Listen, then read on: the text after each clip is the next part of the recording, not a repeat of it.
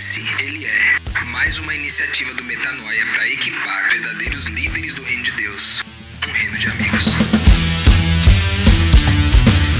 Fala galera, graça e paz, Rodrigo Maciel por aqui, mais um episódio de O que Cristo oferece, Ele é.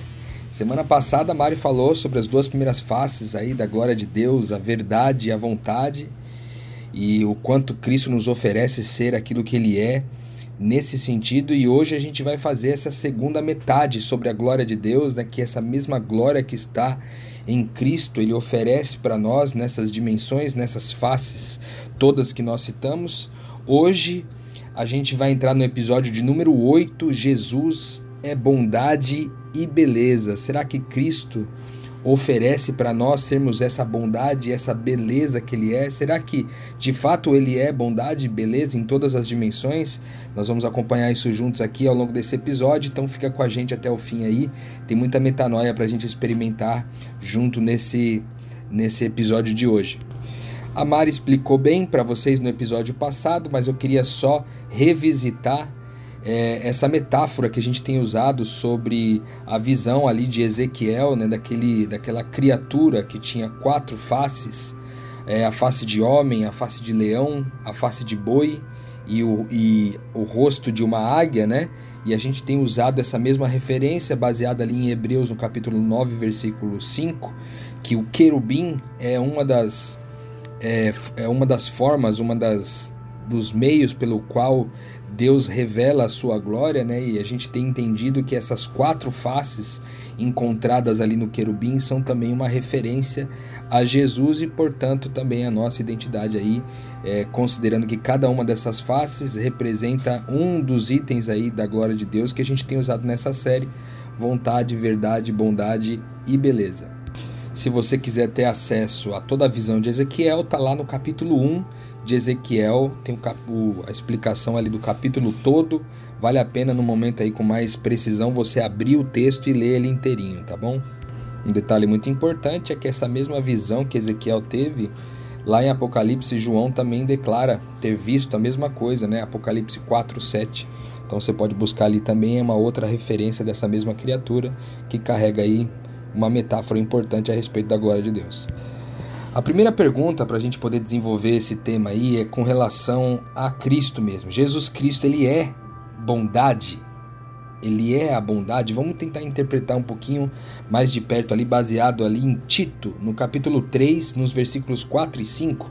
Eu estou lendo na Nova Bíblia Viva, tá? Diz o seguinte: Mas quando chegou o tempo de se manifestarem a bondade e o amor de Deus, nosso Salvador, então ele nos salvou, não porque fôssemos suficientemente bons, mas para sermos salvos, por causa da bondade e da compaixão dele, pelo lavar regenerador e renovador dos nossos pecados por meio do Espírito Santo. Olha que interessante. Então, quando chegou o tempo exato, a bondade e o amor de Deus se manifestou no nosso Salvador, Jesus Cristo no caso, trazendo para a gente a salvação. Então, sim, a bondade e amor estão presentes em Jesus. Além disso, a gente também pode ir ali em Efésios, no capítulo 2, versículos 6 e 7, que diz o seguinte: Deus nos ressuscitou com Cristo e nos assentou com Ele nas regiões celestiais, e agora Deus pode nos mostrar nas eras vindouras a incomparável riqueza da Sua graça, que é revelada em tudo quanto Ele fez por nós por intermédio de Cristo esse, esse termo incomparáveis riquezas da graça ou da sua graça fala também desse Deus, desse Cristo que é rico em bondade, né? Graça e bondade estão caminhando muito juntas. E de fato, se há uma riqueza em Cristo dessa, dessa graça, há também nele muita bondade, bondade em quantidade é, gigantesca, infinita. E aí a gente pode também, por exemplo, observar o salmista dizendo em Salmos 34, 8: Provem e vejam que o Senhor é bom, feliz é o homem que confia nele totalmente.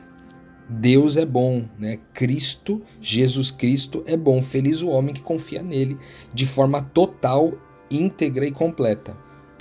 Isaías também vai falar dessa bondade de Jesus, ali no capítulo 63, versículo 7, que diz assim: Eu vou anunciar os atos da bondade de Deus, eu vou louvar o Senhor por tudo de bom que ele nos fez pelo seu grande amor pelo povo de Israel, ele mostrou o seu grande amor e a grandeza da sua bondade repetidas vezes. Olha que interessante.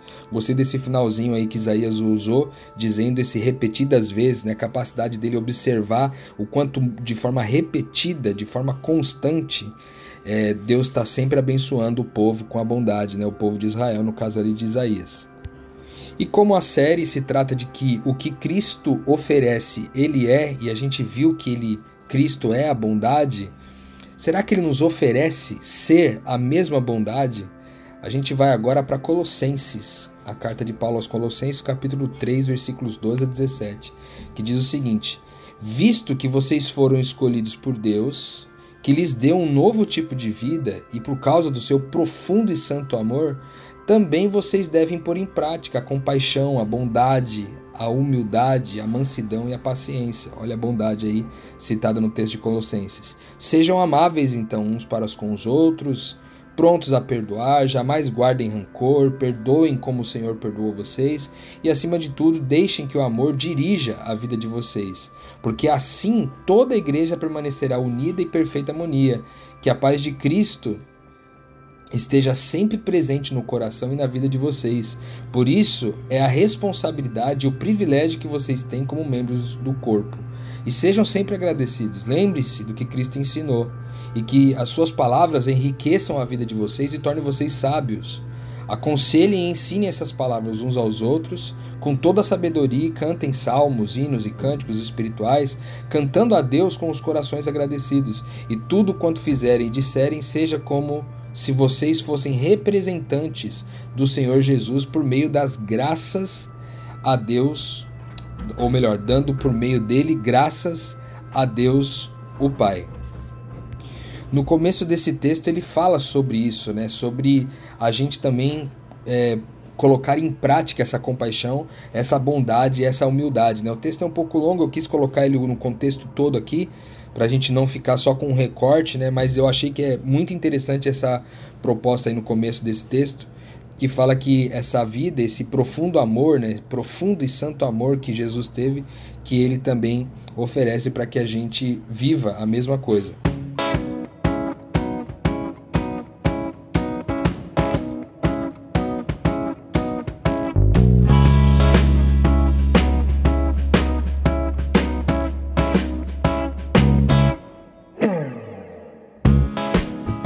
Somente no aspecto do comportamento, aliás, definitivamente não no comportamento, mas no ser, na identidade, né, na essência.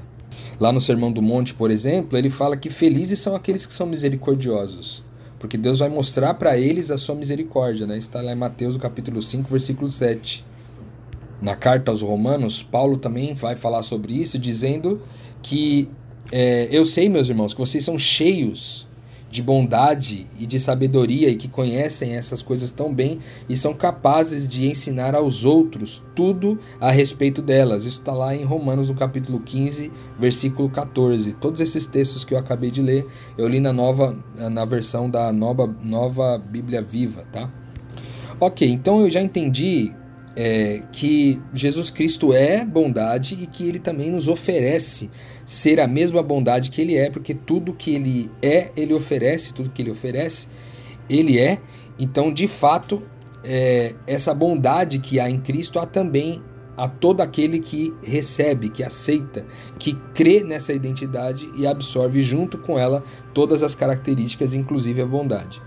Mas de fato, o que é a bondade? Né?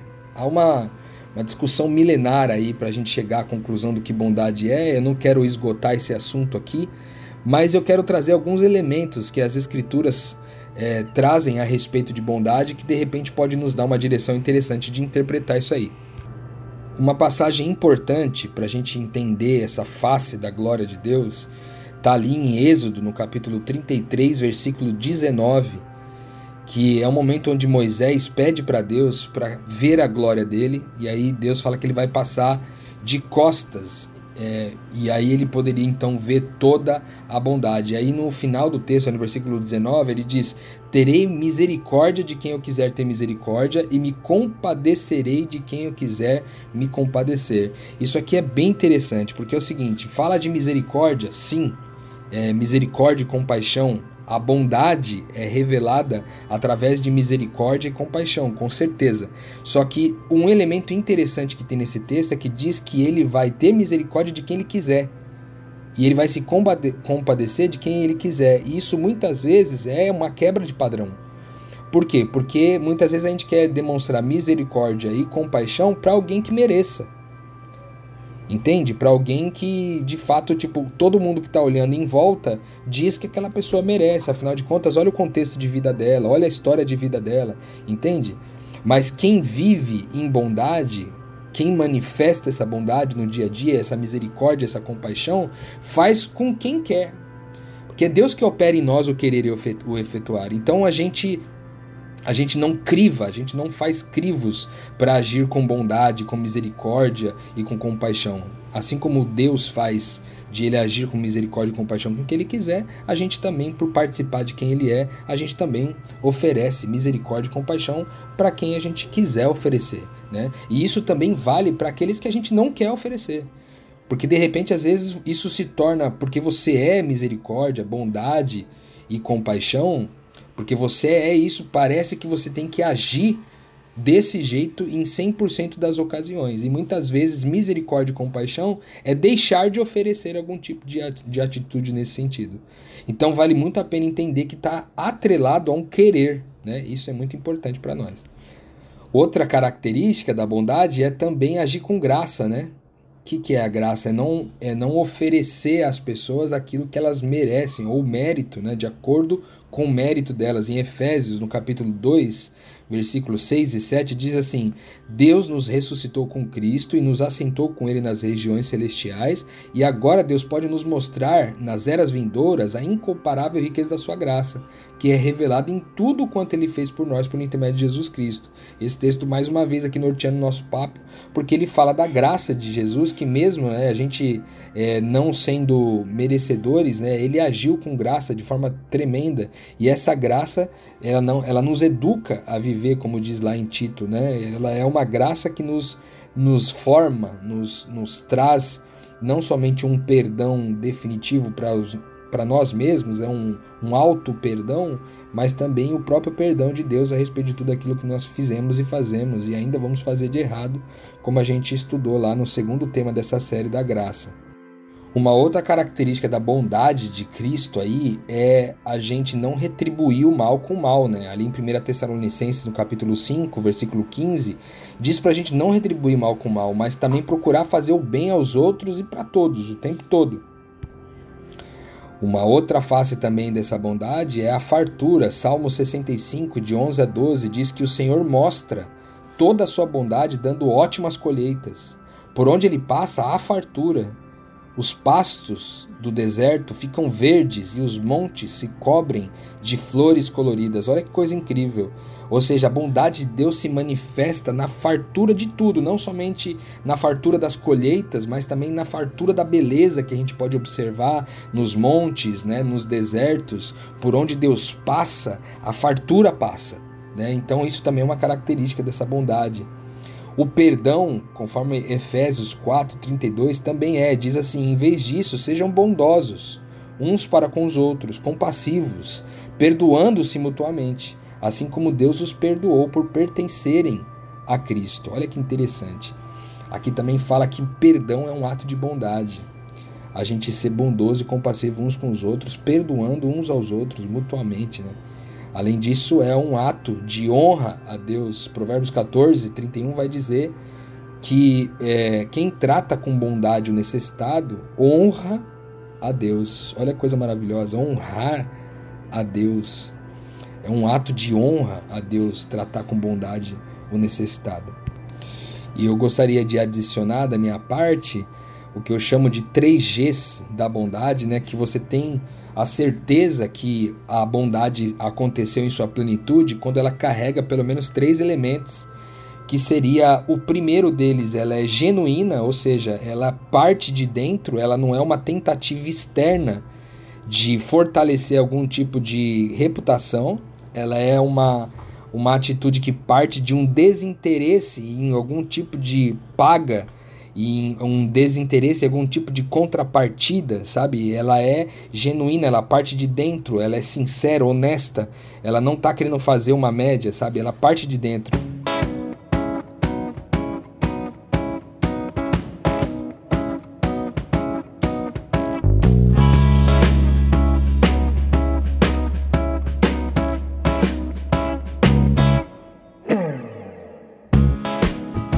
Esse primeiro G, que é genuíno, a bondade, ela é bondade se ela é genuína. A segunda face da bondade é a generosidade, que basicamente é você ofertar de bom grado né, as coisas, é você é, optar não somente fazendo de dentro, mas também entregando alguma coisa. O generoso entrega algo, né, de bom grado, de própria escolha.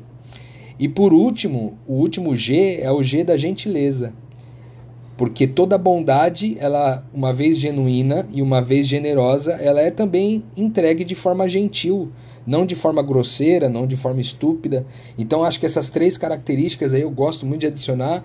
É, a gente poderia encontrar fundamentações para ela no texto bíblico, principalmente na pessoa de Jesus, na forma generosa como ele lidava com as coisas, na forma gentil como ele lidava com as pessoas e também na forma genuína, né, de ser sempre muito original da parte de Jesus todo o ato de bondade que ele tinha.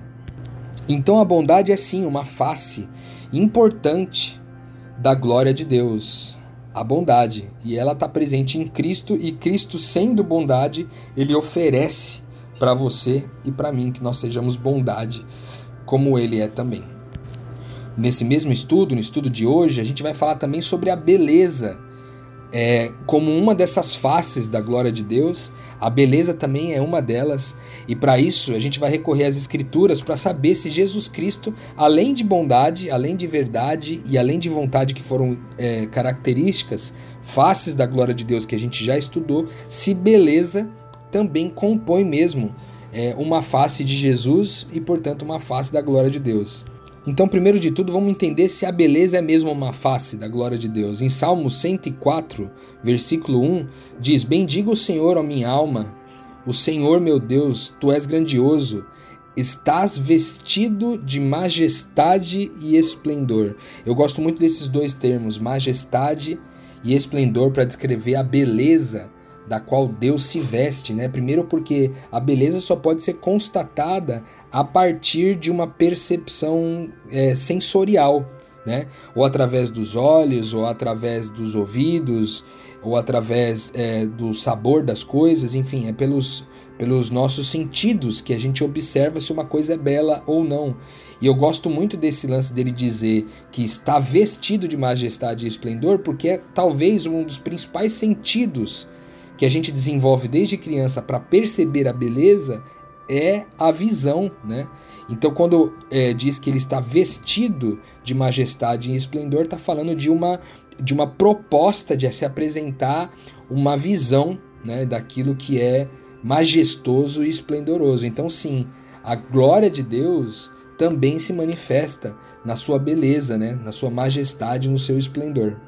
O restante desse texto é muito espetacular e é um texto um pouco longo, mas eu gostaria de citar porque há toda uma beleza, não somente na, na visão do salmista aqui, mas também na construção é, da poesia do texto. Eu vou ler na versão, na nova versão internacional, e eu quero ler ela para você aqui porque se eu não conseguir ser totalmente assertivo aqui na explicação do que é beleza, o texto vai falar por mim, com certeza. O texto diz o seguinte: Bendiga ao Senhor a minha alma, é a continuação do versículo 1, né? É o capítulo inteiro. Bendiga o Senhor a minha alma, ó Senhor meu Deus, tu és grandioso, estás vestido de majestade e esplendor, envolto em luz como uma veste e ele estende os céus como uma tenda, e põe sobre as águas dos céus as vigas dos seus aposentos. Faz das nuvens a sua carruagem, e cavalga nas asas do vento. Faz dos ventos seus mensageiros, e dos clarões reluzentes seus servos. Firmaste a terra sobre os fundamentos, para que jamais se abale. Com as torrentes do abismo a cobriste, como se fossem uma veste. As águas subiram acima dos montes. Diante das tuas ameaças, as águas fugiram, puseram-se em fuga ao som do trovão, subiram pelos montes e escorreram pelos vales para os lugares que tu lhes designaste. Estabeleceste um limite que não podem ultrapassar, jamais tornarão a cobrir a terra. Fazes jorrar as nascentes nos vales e correm as águas entre os montes. Delas bebem todos os animais selvagens e os jumentos selvagens saciam a sua sede. As aves do céu fazem ninho junto às águas. E é entre os galhos que põe-se a cantar. Deus, teus aposentos celestes, regas os montes, sacia a terra com o fruto das suas obras. É o Senhor que faz crescer o pasto para o gado e as plantas que o homem cultiva para a terra tirar o alimento, o vinho que alegra o coração do homem, o azeite que lhe faz brilhar o rosto, o pão que sustenta o seu vigor. As árvores do Senhor são bem regadas, os cedros do Líbano que ele plantou, nelas os pássaros fazem ninho, e nos seus pinheiros a cegonha tem o seu lar, os montes elevados pertencem aos bodes selvagens, e os penhascos são como refúgio para os coelhos. Ele fez a lua para marcar as estações e o sol quando deve se pôr. Traz, trazes trevas e cai a noite, quando os animais da floresta vagueiam, os leões rugem à procura de presa, buscando o Deus de Deus o alimento. Mas ao nascer do sol, eles se vão e voltam a deitar-se em suas tocas. Então o homem sai para o seu trabalho, para o seu labor até o entardecer. Quando as tuas obras, Senhor, Quantas são as suas obras, Senhor? Fizeste todas elas com sabedoria. A terra está cheia de seres que criaste. Eis o mar imenso e vasto. Nele vivem inúmeras criaturas, seres vivos, pequenos e grandes. Nele passam os navios e também o Leviatã que formaste para com ele brincar. Todos eles dirigem o seu olhar a ti, esperando que lhes dê o alimento no tempo certo. Tu lhes dás, e a eles o recorrem, abrem a tua mão e saciam de coisas boas. Quando escondes o rosto, entram em pânico. Quando lhe retiras o fôlego, morrem e voltam ao pó. Quando sopram o teu fôlego, eles são criados e renova a face da terra. Perdure para sempre a glória do Senhor. Alegre-se o Senhor em seus feitos.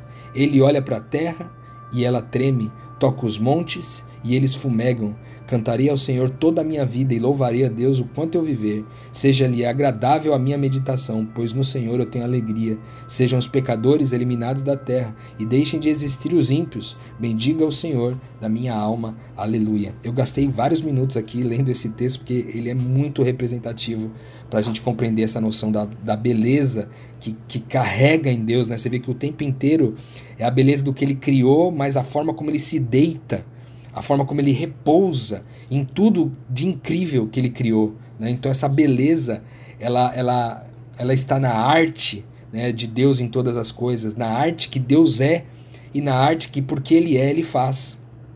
Jesus também é beleza. Salmos 45, 2, por exemplo, diz assim: Tu, é mais, tu és mais formoso do que os filhos dos homens. A graça se derramou em seus lábios, por isso Deus te abençoou para sempre. Né? Cristo é esse belo.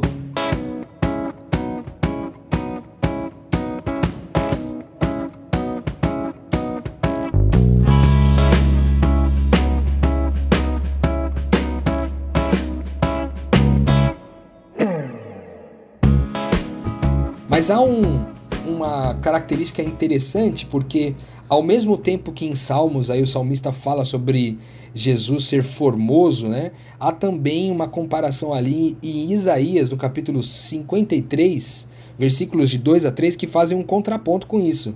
E eu queria conversar com vocês sobre esse contraponto. Olha só o que o texto diz. Diz assim, ó, falando sobre Jesus, tá? Isaías é, fazendo uma profecia falando sobre Jesus. Diz assim: Ele cresceu diante dele como um broto tenro e como uma raiz saída de uma terra seca. Ele não tinha qualquer beleza ou majestade que nos atraísse. Nada havia em sua aparência para que o desejássemos.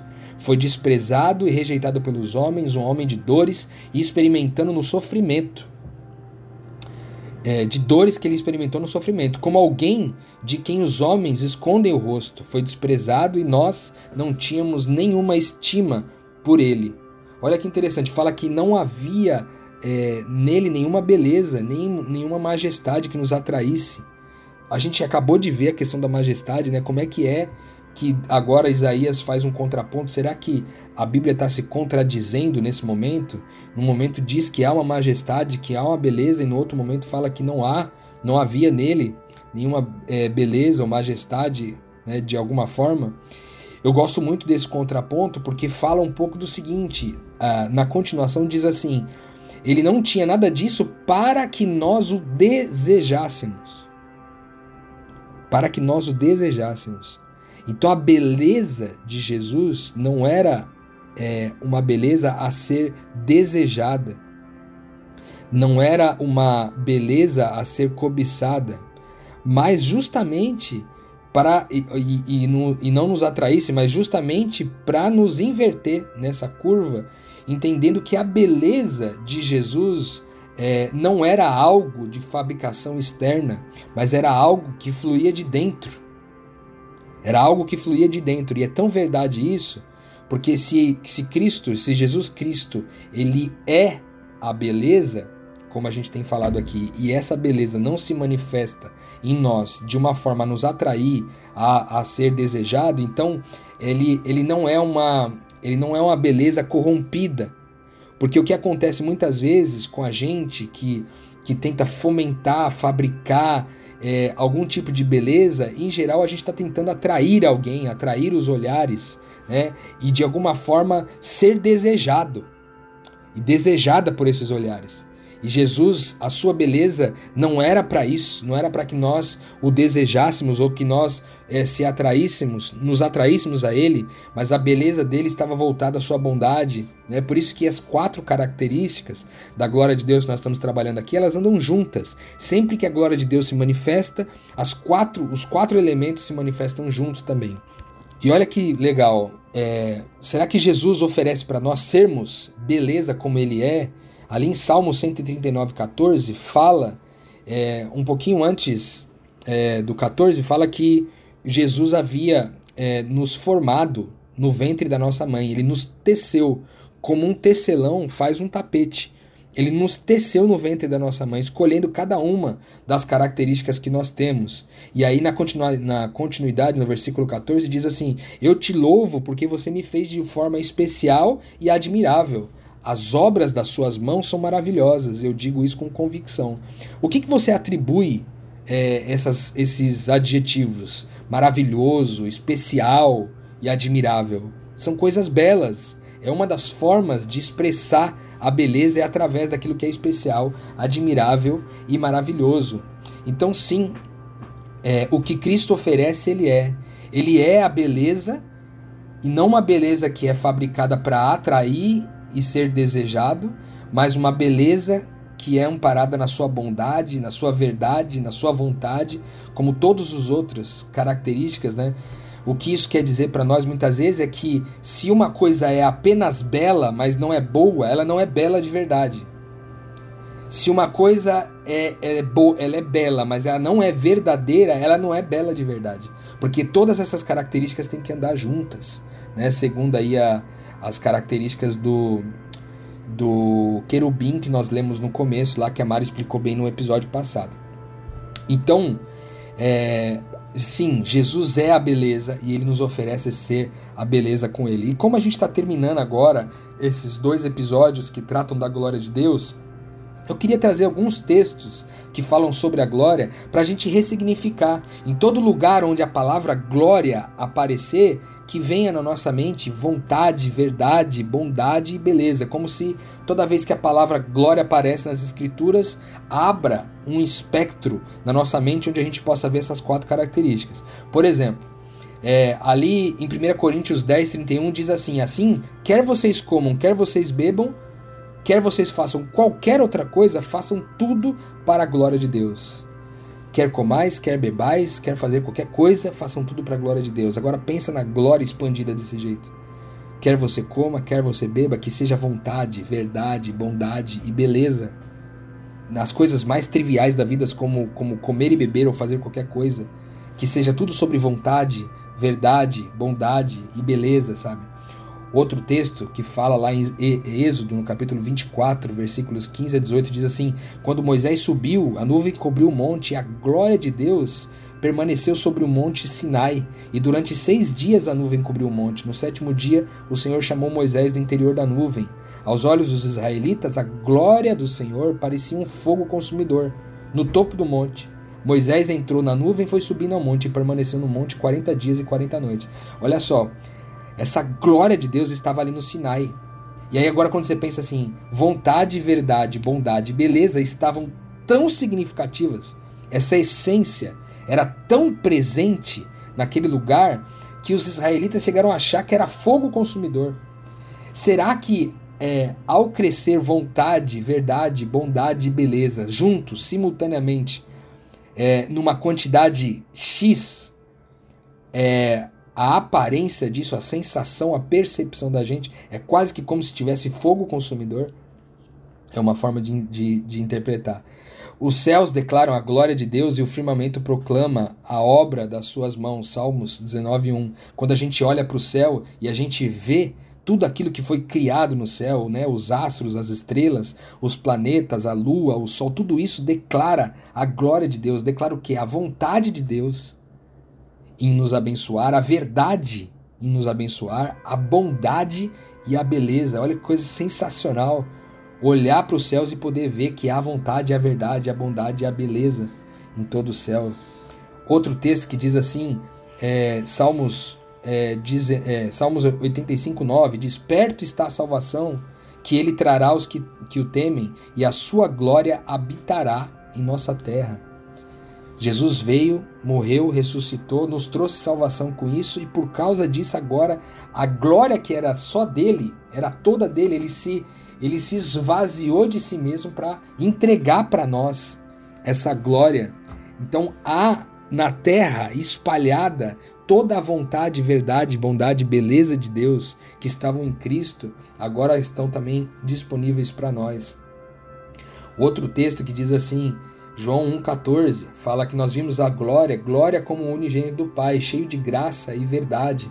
De novo, né, bondade e verdade caminhando junto aí com essa perspectiva de, de que essas quatro características estavam na pessoa de Jesus, ele que, ela, que era a palavra que se fez carne e viveu entre nós. Abacuque 2,14 coopera um pouco com aquele lance de da glória de Deus que se espalha pela terra, que diz: Mas a terra se encherá do conhecimento da glória de Deus como as águas enchem o mar. Olha que coisa incrível. Assim como as águas enchem o mar, a glória de Deus vai ser vista de forma significativa por todos aqueles que assumirem essa identidade né, e mergulharem profundamente nisso. E por último, João 11:40 que diz: Disse-lhe Jesus: Não falei que se você cresce, veria a glória de Deus? E é, é com esse texto que eu termino o nosso papo de hoje.